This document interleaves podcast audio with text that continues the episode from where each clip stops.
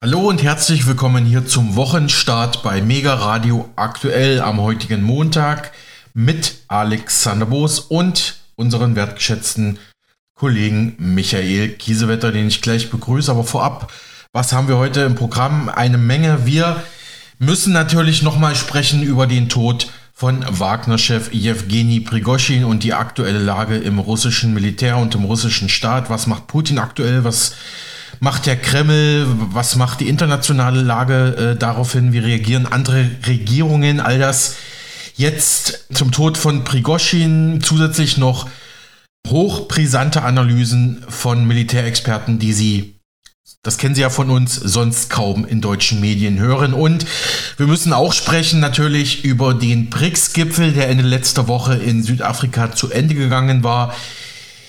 Kam es jetzt zu der ominösen goldgedeckten Handelswährung, die man ja im Vorfeld versprochen hatte, ähm, oder nicht? Wie ist da die Lage und was hat es mit den neuen Mitgliedern der sogenannten BRICS Plus auf sich, darunter ja auch große Ölförderländer?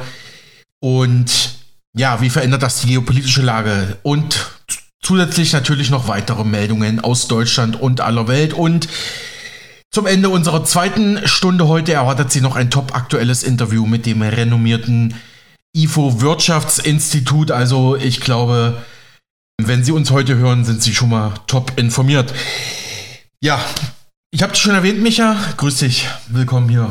Grüß dich, Alex. Das folgende Programm wird als Bestandteil der Fernsehgeschichte in seiner ursprünglichen Form gezeigt. Es enthält Passagen mit diskriminierender Sprache und Haltung. Nein, das bezieht sich nicht auf unsere Sendung, sondern das war der Warnhinweis, den der WDR aktuell vor alten Witz-TV-Shows von Komiker Otto Walkes schaltet. Wir hatten ja Freitag darüber berichtet. Vielleicht haben Sie es gehört und erinnern sich. Ansonsten können Sie die Sendung vom vergangenen Freitag auch auf unserem Spotify-Kanal nachhören. Mega Radio, aktuell das neue Inforadio. Aber kommen wir mal zu ernsthaften Meldungen. Auch fünf Tage nach dem Tod von Wagner-Chef Jewgeni Prigoschin und dem Tod quasi der halben Führungsriege der russischen Wagner-Söldnertruppe ist die Lage weiterhin recht unklar. Um die Identität der zehn Todesopfer des Flugzeugunglückes festzustellen, würden die Leichen derzeit genetisch untersucht, hieß es von Seiten russischer Behörden am Wochenende. Und nun ist es offiziell bestätigt. Am Sonntag meldeten mehrere Medien, darunter NTV, russische Ermittler wollen den Nachweis gefunden haben, dass Wagner-Chef Prigoschin wirklich an Bord der vor einigen Tagen abgestürzten Maschine war. Mittlerweile seien alle zehn Opfer identifiziert, heißt es. Nach einer molekulargenetischen Untersuchung würde man zu diesen Ergebnissen kommen, teilte das staatliche Ermittlungskomitee laut der russischen Nachrichtenagentur TASS mit. Inzwischen sind auch die Trümmer der abgestürzten Flugzeugmaschine zu Untersuchungen abtransportiert worden. Das meldete die staatliche Nachrichtenagentur RIA Novosti von der Unfallstelle im russischen Gebiet Tver. Ein Video der Agentur zeigte, wie ein großes Frackteil verhüllt auf einem Lastwagen weggefahren wurde. Die Teile würden nun in eine Fahrzeugreparaturwerkstatt der russischen Armee gebracht, berichtete die Kreml-nahe Zeitung Izvestja. Der Kreml in Moskau bestreitet weiterhin irgendetwas mit dem Tod von Prigoschin zu tun zu haben. Der Sprecher des russischen Präsidenten Wladimir Putin hat Anschuldigungen über eine Verwicklung des Kremls in den Tod von Söldnerführer Prigoschin zurückgewiesen. Das ist eine absolute Lüge, sagte Kreml-Sprecher Dmitri Peskov am 25. August in Moskau laut der Tagesschau. Zudem habe Putin Prigoschin in jüngster Zeit nicht mehr persönlich getroffen, sagte Peskov weiter. Rund um den Flugzeugabsturz gebe es viele Spekulationen, die im Westen aus einer bestimmten Ecke befeuert würden, wurde er von russischen Nachrichtenagenturen zitiert. Gefragt, ob Putin an einem Begräbnis Prigoschins teilnehmen würde, sagte der Kreml-Sprecher, das sei aktuell unmöglich zu sagen, Putin habe einen sehr vollen Terminkalender. Zur Zukunft der von Prigoschin geführten Wagner-Söldner-Gruppe sagte Peskov, die Existenz der Gruppe habe keine rechtliche Grundlage, allerdings habe Wagner einen großen Beitrag geleistet für die militärische Operation in der Ukraine. Die Kämpfer der Söldnergruppe, also die Wagners, hätten Heldentum an den Tag gelegt. Soweit hier Aussagen aus Moskau. Der Kreml-Chef Präsident Wladimir Putin hat den Tod Prigoschins inzwischen ebenso indirekt bestätigt. In einer im russischen Fernsehen übertragenen Sitzung kondolierte Putin der Familie Prigoschins und sprach in der Vergangenheitsform. Er war ein Mensch mit einem komplizierten Schicksal und er hat schwere Fehler gemacht. Zugleich habe der Geschäftsmann und Söldnerchef Ergebnisse erzielt für sich wie für die gemeinsame Sache, sagte Putin. 24 Stunden nach dem Absturz meldete sich der russische Präsident zu Wort und bekundete sein Beileid. Diese Menschen haben einen wichtigen Beitrag zu unserem gemeinsamen Kampf gegen das Neonazi-Regime in der Ukraine geleistet. Wir erinnern uns daran, wir wissen es und wir werden es nicht vergessen.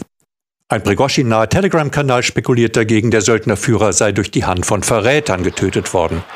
Vor zwei Monaten war es zum offenen Bruch zwischen dem Kreml und Prigoschin gekommen. Der Wagner-Chef hatte seine Söldner Richtung Moskau geschickt, den Vormarsch aber abgebrochen. Für Putin war es dennoch eine Demütigung.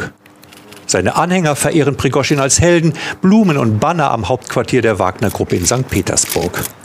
Doch ob der Wagner-Chef und seine Führungsriege tatsächlich an Bord des Flugzeugs waren, könnte erst eine Autopsie der völlig verbrannten Leichen erweisen. Der Rumpf des Flugzeugs ist völlig ausgebrannt, in der Umgebung liegen Trümmerteile. Bilder vom Absturz verbreiteten sich schnell im Internet. Augenzeugen berichten. Ich hörte eine Explosion oder einen Knall. Normalerweise bekommt man ein Echo, wenn es eine Explosion am Boden gibt. Aber es war nur ein Knall und ich schaute nach oben und sah weißen Rauch. Ein Flügel flog in eine Richtung und der Rumpf ging so. Prigoschin hat die Söldnergruppe Wagner 2014 gegründet. Sie war seither in vielen Ländern im Einsatz, vor allem in der Ukraine und auf dem afrikanischen Kontinent. Westliche Geheimdienste gehen von zwischenzeitlich mehr als 50.000 Kämpfern aus. Ihnen werden schwerste Kriegsverbrechen vorgeworfen. Auch in Straflagern hatte Prigoschin um neue Rekruten geworben. Er selbst hatte vor seinem steilen Aufstieg Jahre im Gefängnis verbracht. In Afrika, wie hier in Niger, setzen immer mehr Diktatoren und Putschisten auf russische Söldner und auf Abgrenzung vom Westen. Prigoschin selbst hat die Skrupellosigkeit seiner Privatarmee gezielt vermarktet. Zu seinem Image gehört auch, dass er schon mehrfach voreilig für tot erklärt wurde. Sie hörten einen Bericht des WDR vom 24. August 23. Aus einer vorläufigen Einschätzung des US-Geheimdienstes geht laut der ARD hervor, dass das Flugzeug mit einer absichtlich herbeigeführten Explosion zum Absturz gebracht wurde. Eine Quelle sagte, die Explosion passe zu Putins Bemühungen, seine Kritiker zum Schweigen zu bringen. Die Vermutung, dass das Flugzeug infolge eines Raketenangriffs abstürzte, wies die US-Regierung zurück.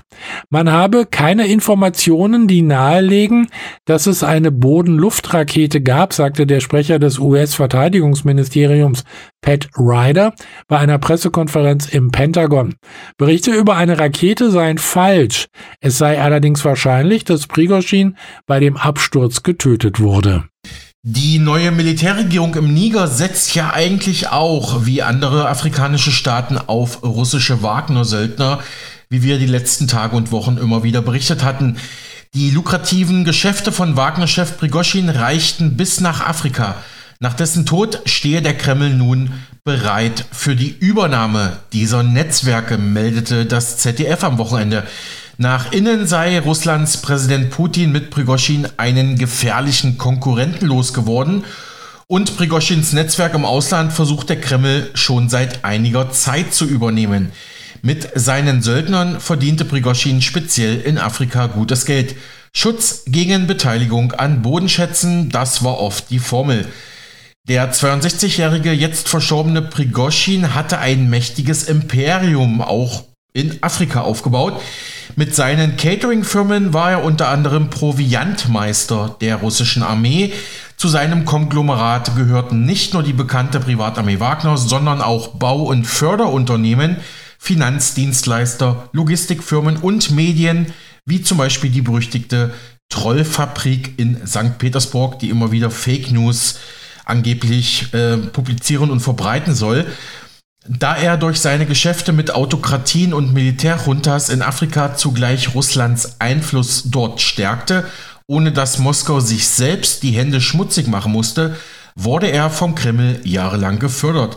Erst letzte Woche prahlte Prigoschin ja kurz vor seinem Tod in einem angeblich in Afrika aufgenommenen Video, seine Wagner-Truppe trage dazu bei, Russland noch größer auf allen Kontinenten und Afrika noch freier zu machen, sagte er, ja, kurz vor seinem Ableben. Der US-Denkfabrik Council on Foreign Relations zufolge sollen rund 5000 russische Kämpfer in verschiedenen Ländern Afrikas tätig sein, allein im westafrikanischen Mali laut Schätzungen bis zu 2000. Dort will sich Wagner als Alternative zu westlichen Militäreinsätzen gegen den sich ausbreitenden Islamismus inszenieren. Im Sudan, der seit Monaten von schweren Gefechten zwischen zwei verfeindeten Militärblöcken des Landes erschüttert wird, soll Prigoschin Lizenzen für Goldminen erhalten haben. Im Gegenzug gab es wohl Waffenlieferungen. Auch über die Lage im Sudan werden wir die nächsten Tage ausführlich sprechen, schaffen wir heute aus Zeitgründen nicht.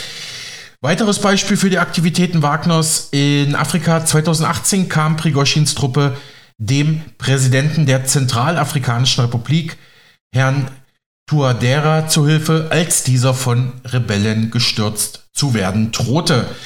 Auch hier erhielt Prigoschin als Gegenleistung die Erlaubnis, Gold in der Zentralafrikanischen Republik abbauen zu dürfen. Eigenständig werde die Wagner-Truppe das aber wohl nicht mehr regeln können, schätzt das ZDF ein. Auf der Passagierliste des abgestürzten Fliegers stand ja auch Dimitri Utkin, dessen Tod jetzt auch offiziell bestätigt wurde. Das war der Hauptkommandant nach Prigoschin für Wagner.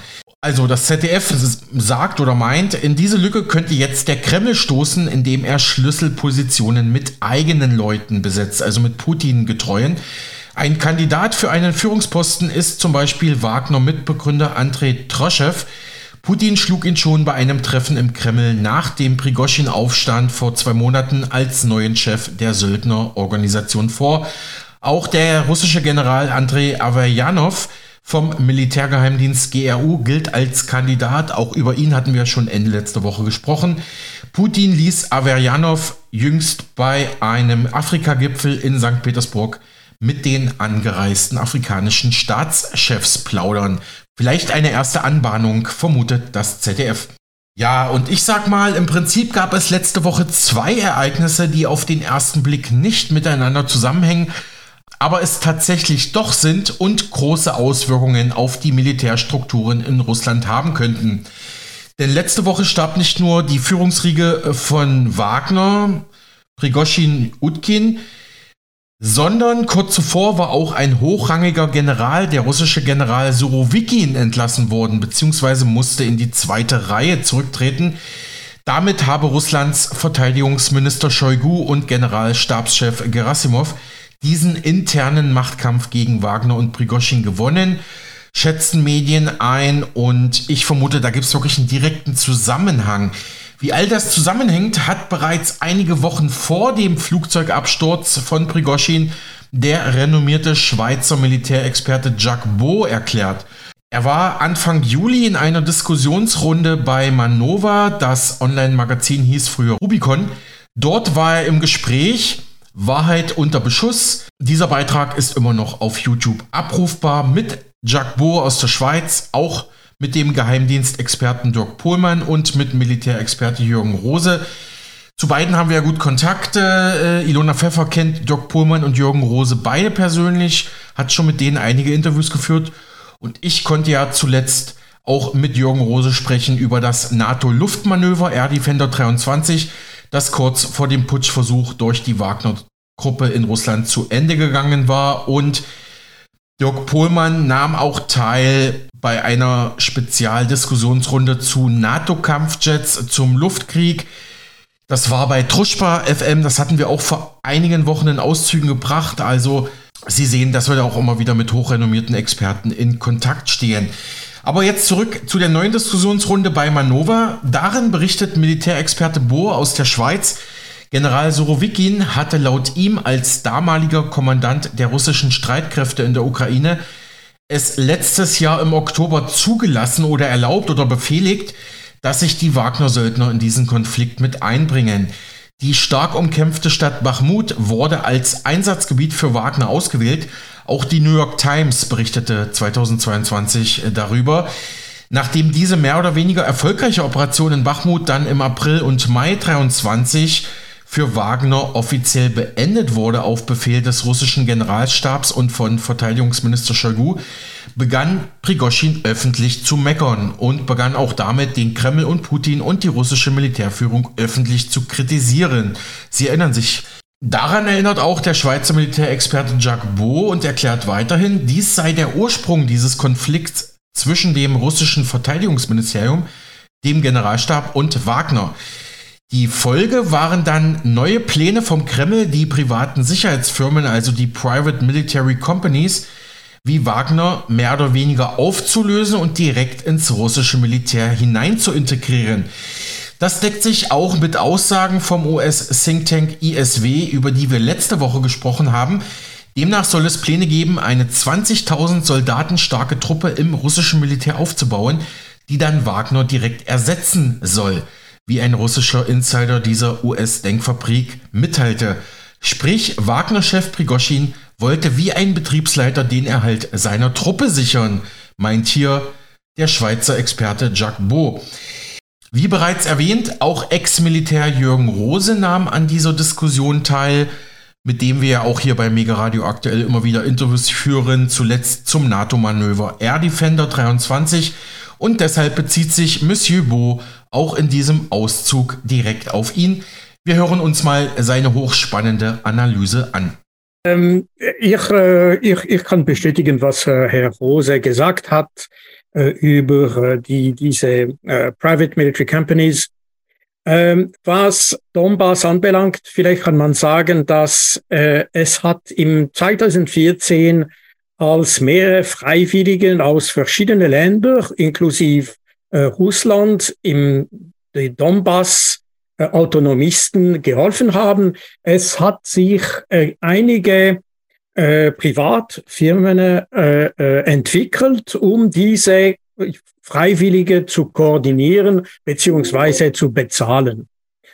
Und ähm, dazu ist natürlich, äh, oder gleichzeitig übrigens, ist auch Wagner äh, entstanden, obwohl Wagner hatte mehr Einsätze in Afrika, äh, vor, vor allem in Afrika für äh, Sicherheitseinsätze und nicht unbedingt Kampfeinsätze.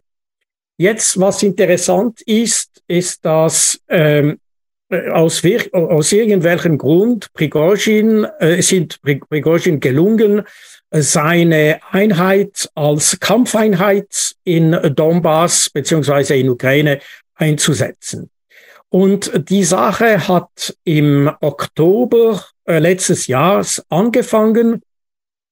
Da hat äh, General Surovikin der neue äh, Kommandeur der äh, Streitkräften in äh, oder Kommandant äh, der Streitkräften in, in der russischen Streitkräften in Ukraine hat entschieden, eine neue Strategie könnte man so sagen. Und er hat die äh, sogar ganz klar und deutlich definiert, hat gesagt, ab jetzt werden wir keine große Bewegungen und große Operationen machen. Wir werden einfach den Feind warten und zerstören. Mhm. So, Ziel der Übung ist Zerstörung des Feindes und nicht Einnehmen von Territorien. Das ist extrem wichtig. Und dann hat Surovikin ausgewählt, also Bachmut ausgewählt als Testgelände, wenn ich das so sagen, für äh, seine neue Strategie. Und das ist übrigens genau, was der New York Times in äh, seiner Edition, so eine, eine, eine, äh, Nummer vom äh, 27. November, wenn ich mich nicht täusche, wo äh, die, im Artikel über Bachmut der New York Times sagt, das wird ein Schwarzloch, wo die Zelensky wird alle seine, seine Truppen verlieren. Und das ist genau die Idee. Das heißt, die Idee war nicht, Bachmut äh, zu nehmen, sondern den Feind in Bachmut zu zerstören. Und Surovikin hat das an Wagner, äh, äh hat den Auftrag an Wagner erteilt. Und zwar hat gesagt, sie haben jetzt sechs Monate. Ende Oktober bis Ende April. Ziel Zerstörung des Feindes und nicht Einnehmen des, der, der Stadt. Und so ist es gegangen. Dann Wagner hat den Feind ständig, regelmäßig, methodisch äh, die Ukrainer zerstört. Und Ende April äh, dieses Jahres ist so gegangen, dass ungefähr, natürlich im Ortskampf, äh, ich selber äh, habe das als junger Hauptmann mit meiner Kompanie geübt, man weiß, dass man kann, wenn man äh, äh, den Feind zerstört in, ein, äh, in einer Ortschaft, man muss natürlich jeden Gebäude einnehmen, im Grunde genommen. So, es gibt hier eine eine Doppelsinnigkeit, oder? Weil man zerstört den Feind, aber man muss gleichzeitig auch äh, die, die Gebäude einnehmen. Und das ist genau, was passiert ist. Und Ende April hat, äh, äh, hatte Wagner ungefähr zwischen 95 oder 99 Prozent der Stadt äh, eingenommen und beziehungsweise den Feind zerstört.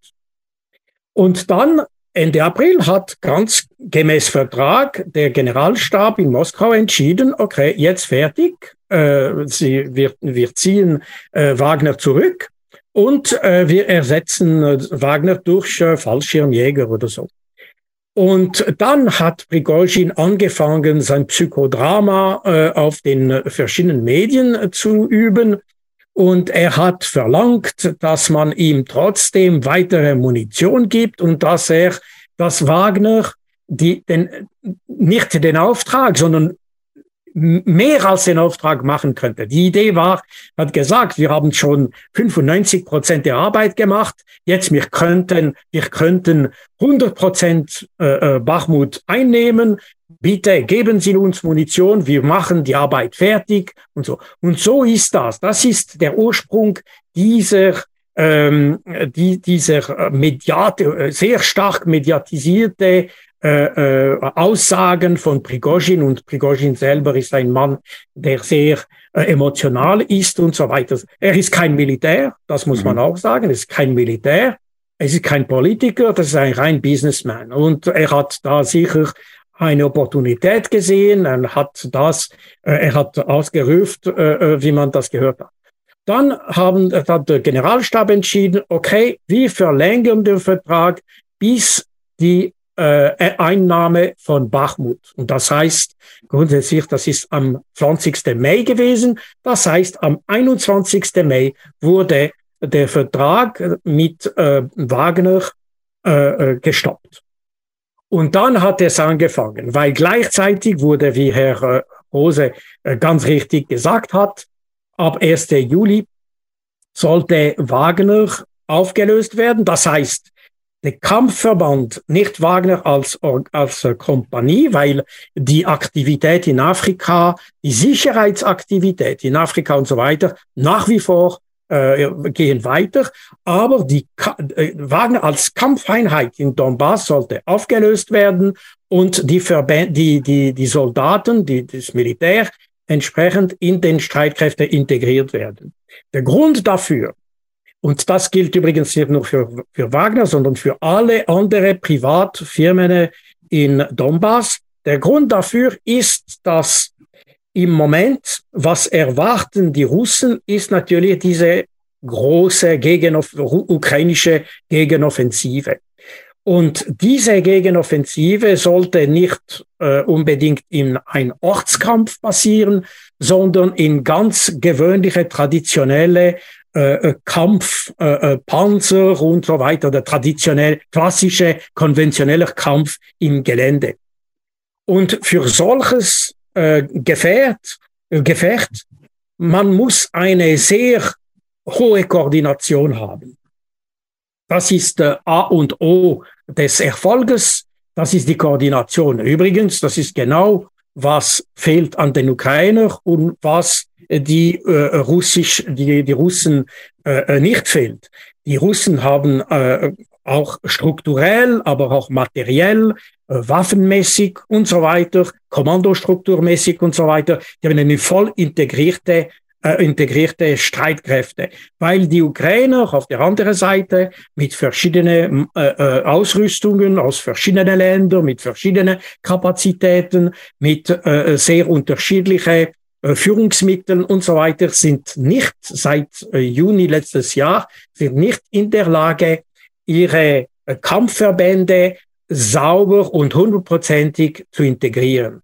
Und das, was, was die Russen mit äh, Wagner, äh, die haben das befürchtet, ist eben, dass Wagner könnte nicht als Verband in einer Kommandostruktur integriert werden. Aus verschiedenen Gründen. Einmal äh, legal, weil äh, eine Privatfirma hat natürlich andere Voraussetzungen als ein Verband, der direkt dem Generalstab unterstellt ähm, hat auch andere Möglichkeit. Äh, das heißt, Wagner ist eine reine Infanterie oder ein rein Infanteriesverband oder hat nicht Panzermittel oder sehr wenig und so weiter und ist nicht in der Lage, voll in einer Kampf, äh, äh in einer Kampfsystem integriert zu werden.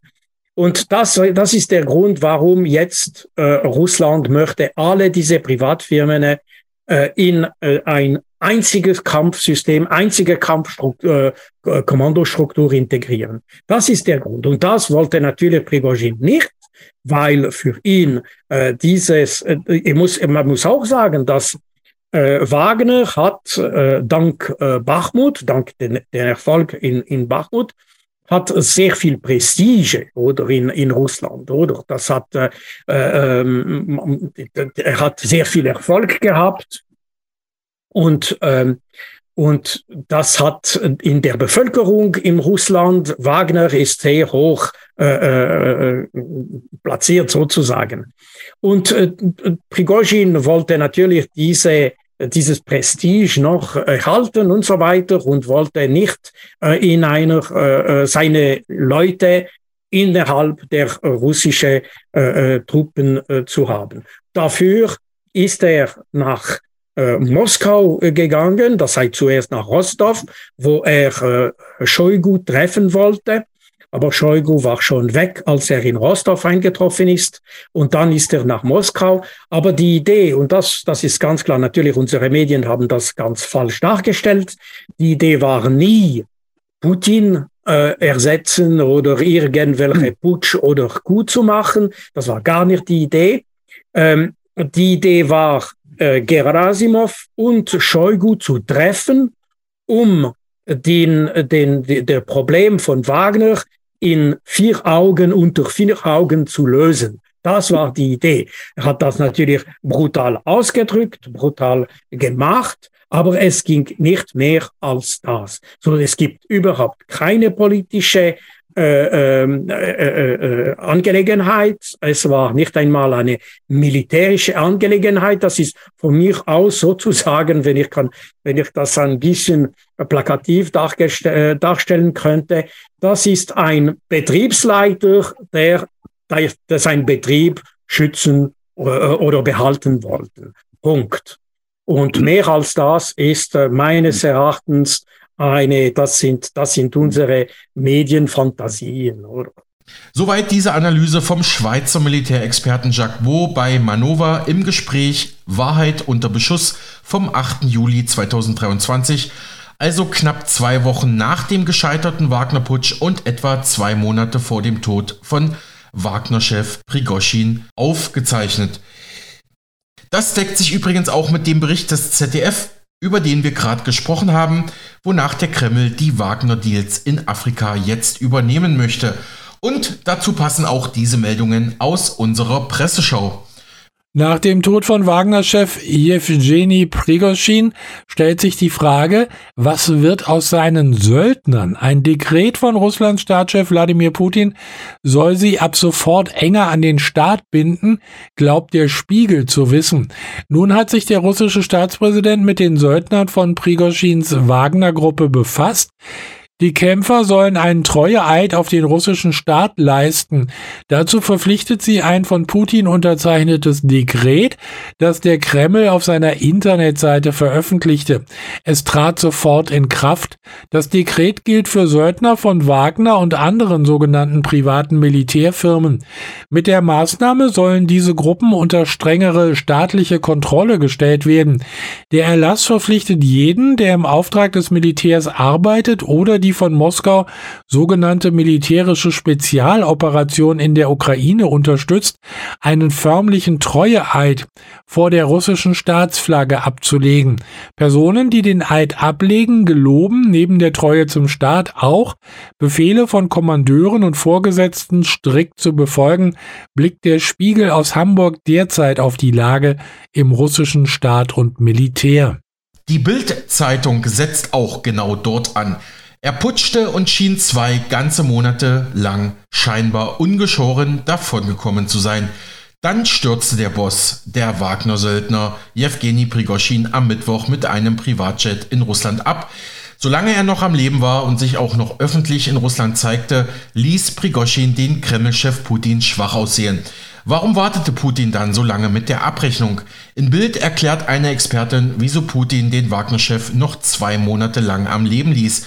Es war kein Zufall, dass ausgerechnet einen Tag nachdem General Sergei Surovikin gefeuert wurde, Prigoschin und seine Leute starben, sagt Olga Ramanova, Gründerin der Nichtregierungsorganisation Russland hinter Gittern, zu Bild.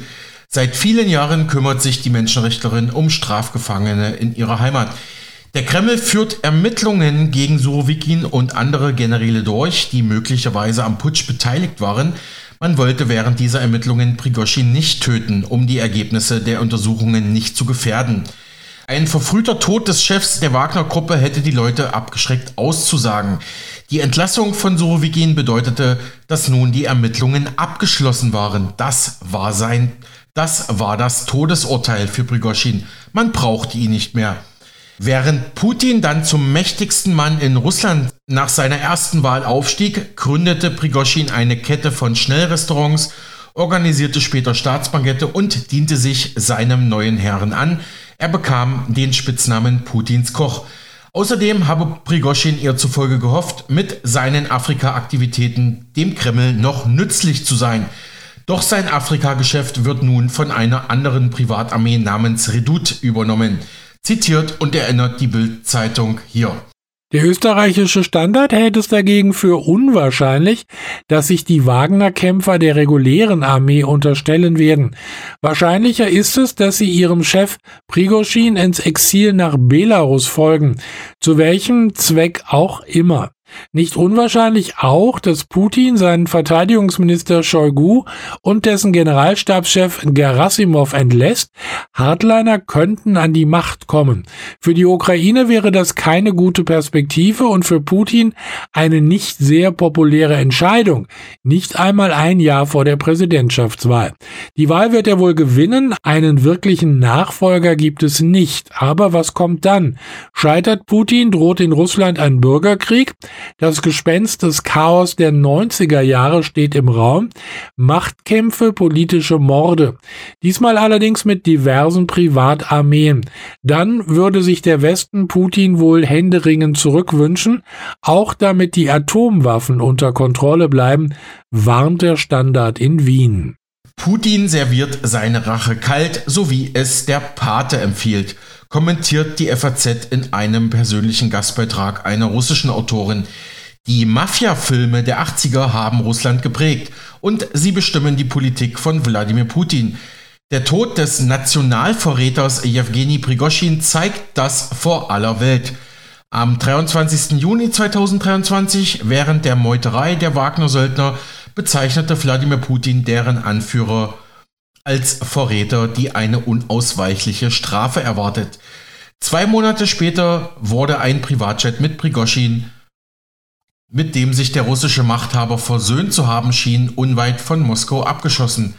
Rache ist ein Gericht, das am besten kalt serviert wird, ist einer der berühmtesten Sprüche von Don Corleone. Die Philosophie dieses fiktiven Mafiabosses hat mehrere Generationen von Russen geprägt. In den späten 80er Jahren benötigte man für die Ausreise aus der Sowjetunion ein Ausreisevisum, welches man von der Bezirksabteilung des KGB bekam. Während der Perestroika unter Gorbatschow wurde es nur wenigen Menschen verweigert, aber es war trotzdem beängstigend, dieses Büro zu betreten. So verbindet eine ansehnliche Zahl ehemaliger Sowjetbürger den Namen Wagner nicht so sehr mit dem Komponisten oder seiner Popularität bei den Nazis, sondern mit einer Episode aus Apocalypse Now, einem Hollywood-Film, Amerikanische Hubschrauber fliegen zu den Klängen des Walkürenritz, um ein fernes, heißes Land zu bombardieren. Ich bin sicher, dass sich Prigoschin in seinen Träumen die Operationen seiner Söldner genau so vorgestellt hat. Aber es war der Pate, der den größten Einfluss hatte.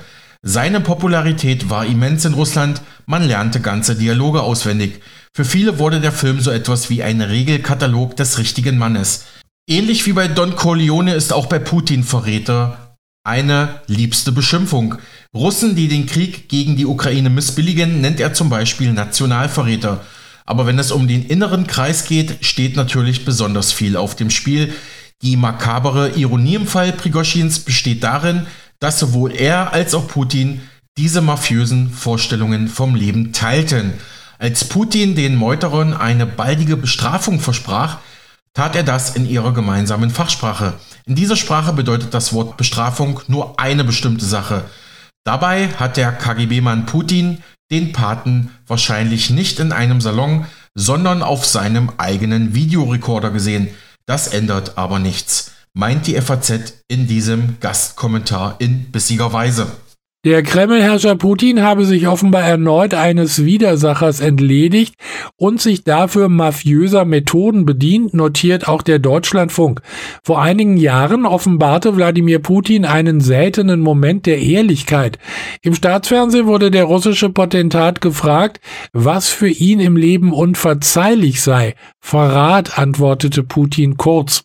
Da erscheine es folgerichtig, wenn der Mann im Kreml gemäß dieser Maxime jetzt gegen seinen früheren Günstling vorgegangen wäre.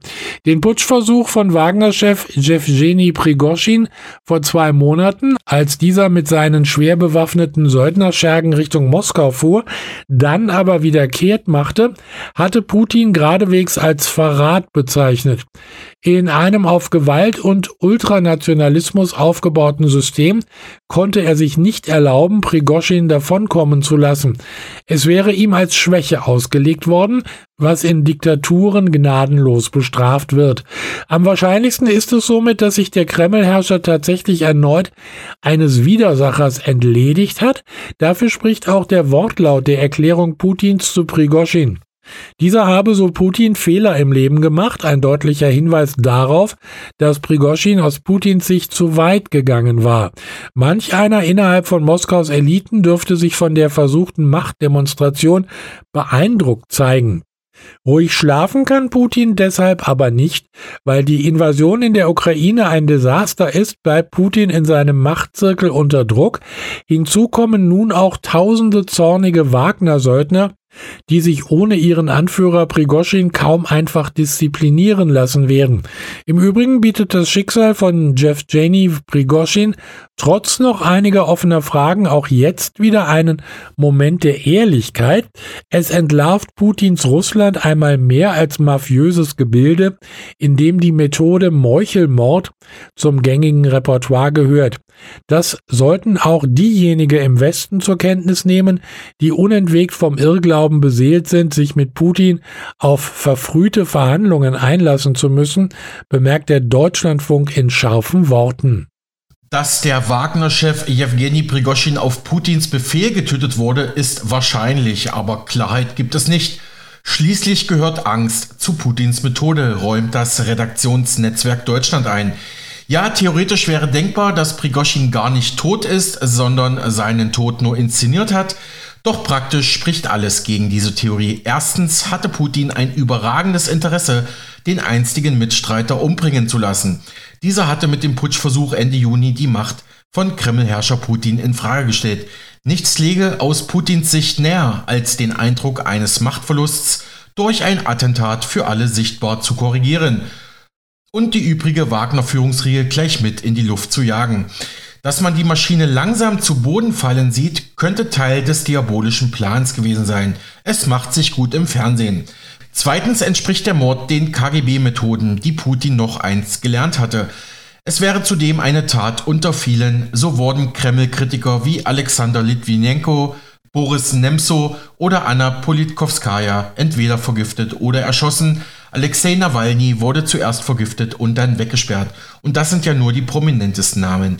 Drittens spricht für einen Mord an Prigoschin, dass fast zeitgleich die Meldung von der Absetzung des Chefs der russischen Luft- und Raumfahrttruppen, General Sergei Surovikin, kursierte.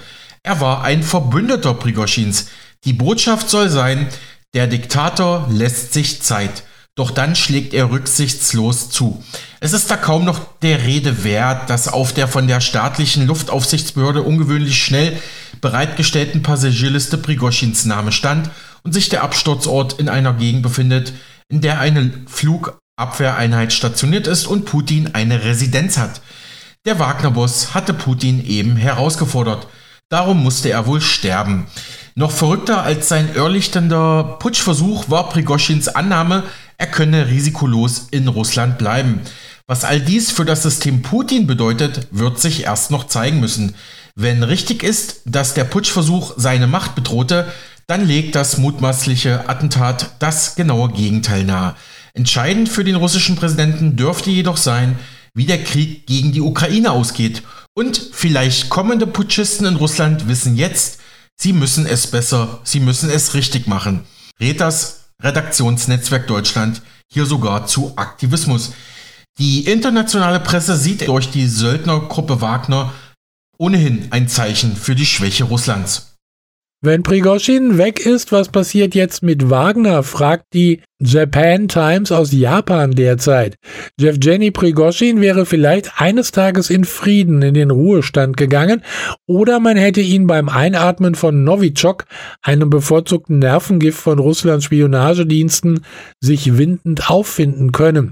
Er könnte auch aus dem Fenster gefallen sein, einen Unfall mit dem Auto gehabt haben oder im Badezimmer ausgerutscht sein, wie so viele Russen in letzter Zeit.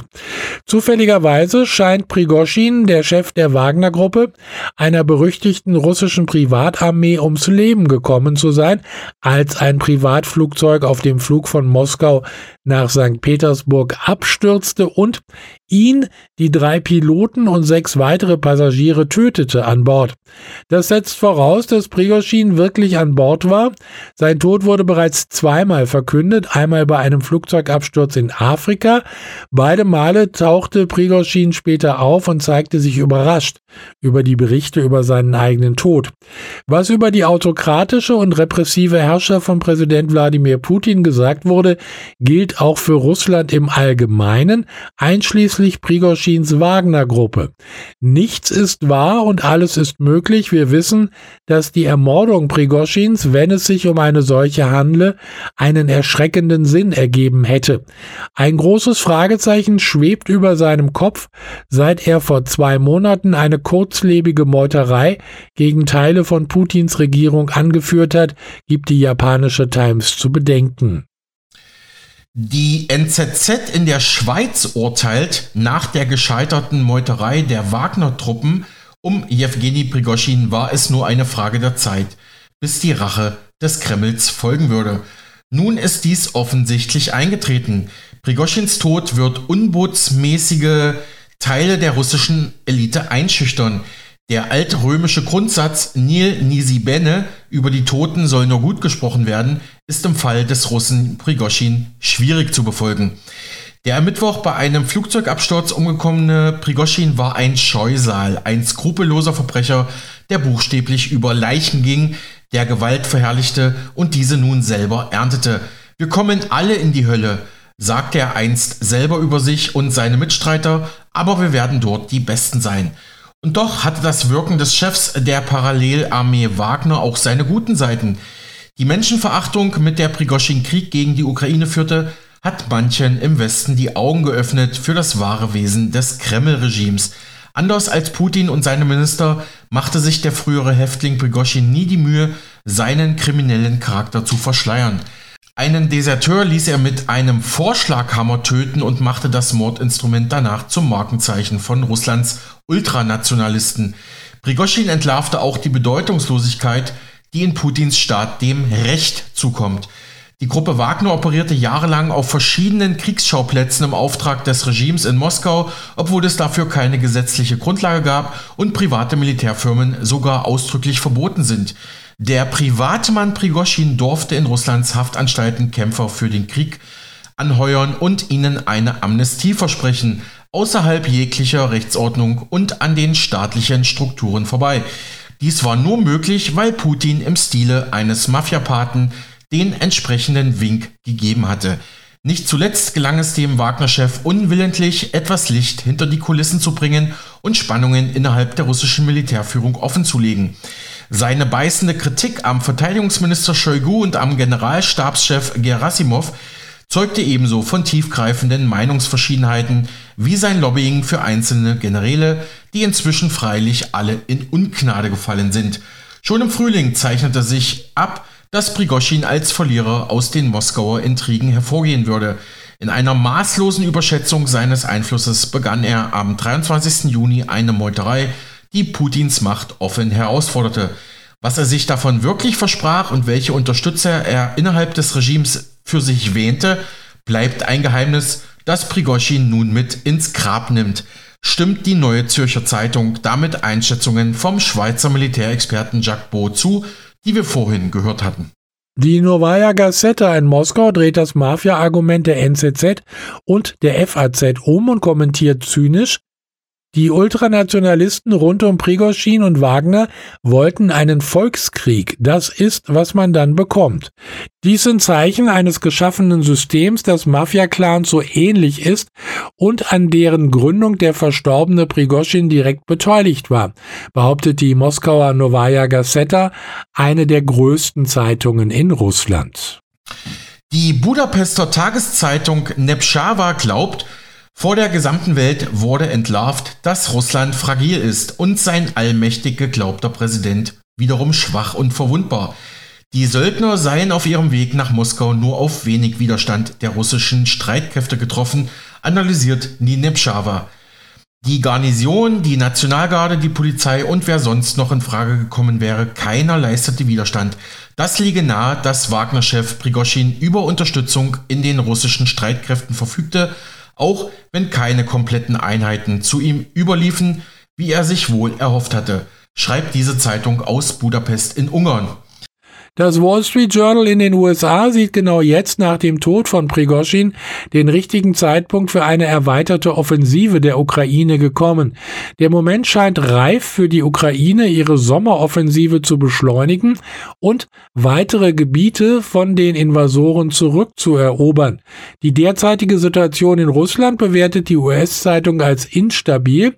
Es sei fraglich, ob der russische Präsident Wladimir Putin Russland mit seinen unterschiedlichen ethnischen Gruppen und der Frustration über die Verluste und Opfer des Krieges zusammenhalten könne, so analysiert das Wall Street Journal in New York.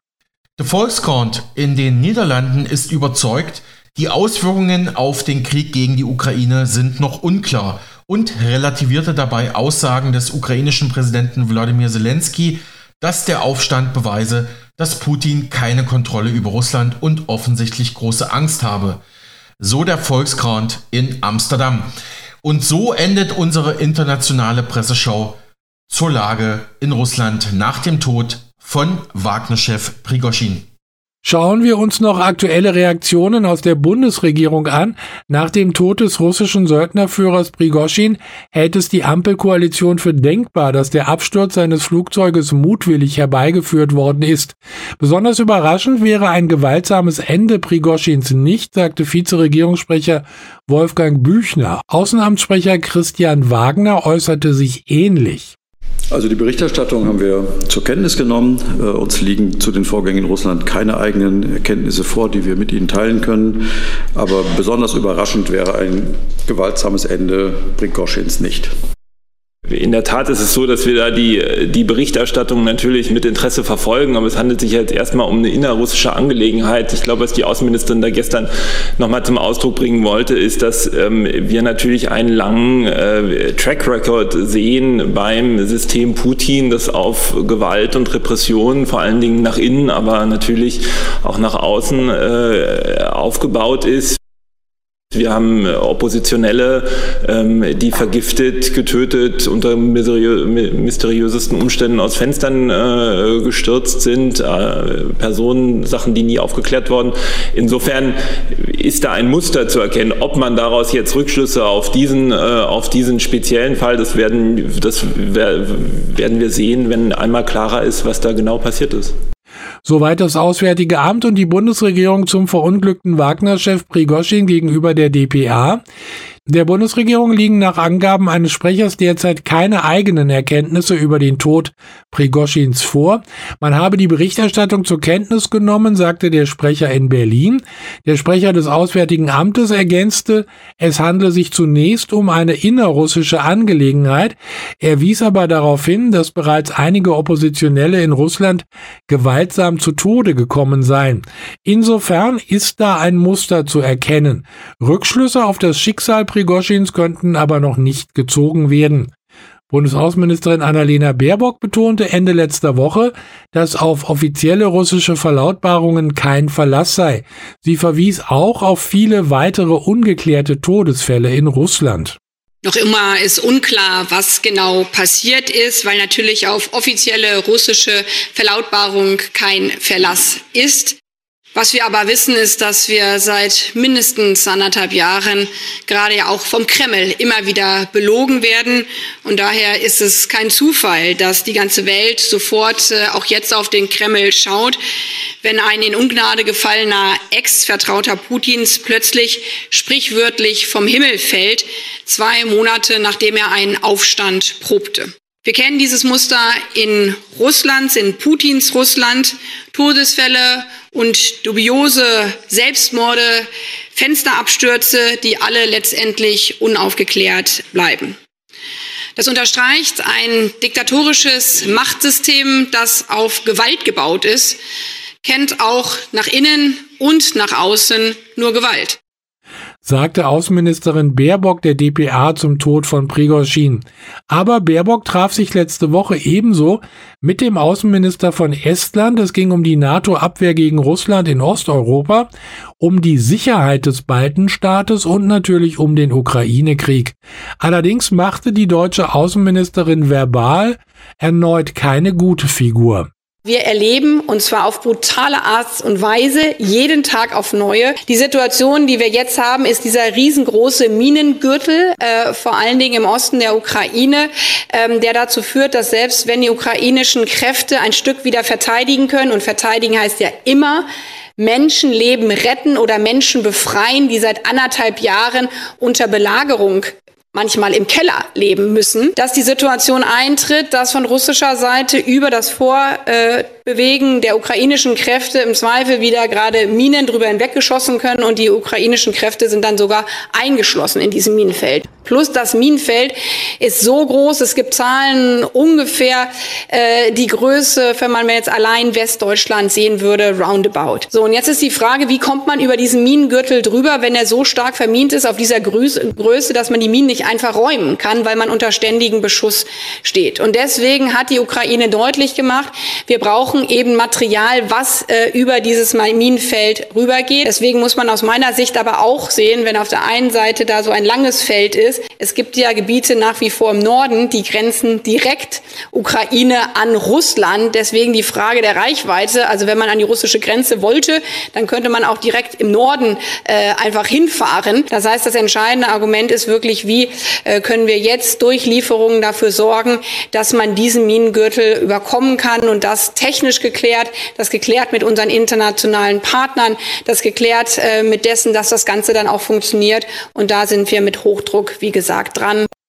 Soweit Außenministerin Baerbock beim Treffen mit dem Außenminister von Estland letzte Woche bei Phoenix. Dort sagte die Grünen-Politikerin auch, sie halte ukrainische Drohnenangriffe auf Ziele in der russischen Stadt Moskau für legitim. Ja, danke auch für diese Informationen, Micha. Die Kollegen machen Nachrichten und wir beide hören uns danach gleich wieder.